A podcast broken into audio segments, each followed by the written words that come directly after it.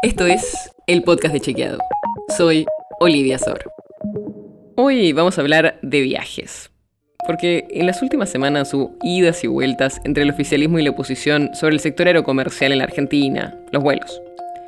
Y como las peleas por el déficit de aerolíneas argentinas y la aparición de las low cost es algo que vuelve constantemente, queremos contarte con algunos datos cómo funciona ese sector en el país. En 2022 viajaron en avión casi 22 millones de pasajeros en el país. 8 millones lo hicieron en vuelos internacionales y casi 14 en vuelos de cabotaje, o sea, dentro del país.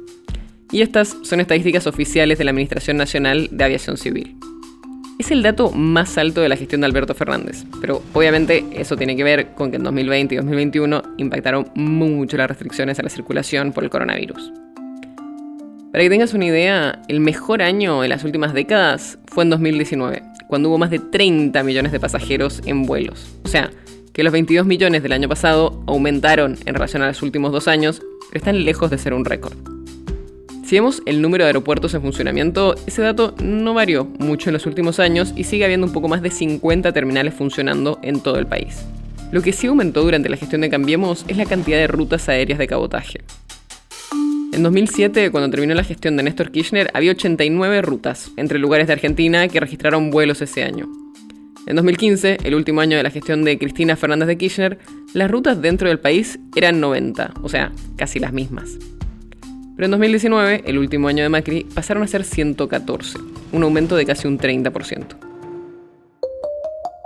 Si vemos en las empresas que más gente transporta en el país, primera está Aerolíneas Argentina, que es la empresa que más vuelos de cabotaje realizó y más pasajeros transportó desde 2001. Pero los últimos años se sumaron otras aerolíneas que le fueron ganando mercado a la aerolínea de bandera.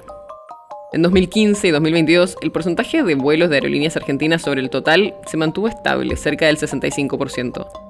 Pero la proporción de pasajeros cayó. Y esto se debió sobre todo al nacimiento de Flybondi, una compañía low cost que comenzó a operar en 2018 y en el último año ya transportó a más de 2 millones de pasajeros. La nota sobre la que se basa este episodio fue escrita por José Jiménez. Si quieres saber más sobre esto y otros temas, entra a chequeado.com o seguinos en las redes. El podcast de Chequeado es un espacio en el que de lunes a viernes te contamos qué de lo que escuchaste o circuló es verdadero o falso. Te traemos datos para que puedas entender mejor las noticias. ¿Tienes una idea, algún tema del que te gustaría que hablemos en un próximo episodio? Escribinos a podcast.chequeado.com. Y si te gustó este episodio, seguinos en Spotify o en tu app de podcast favorita y recomendanos a tus amigos.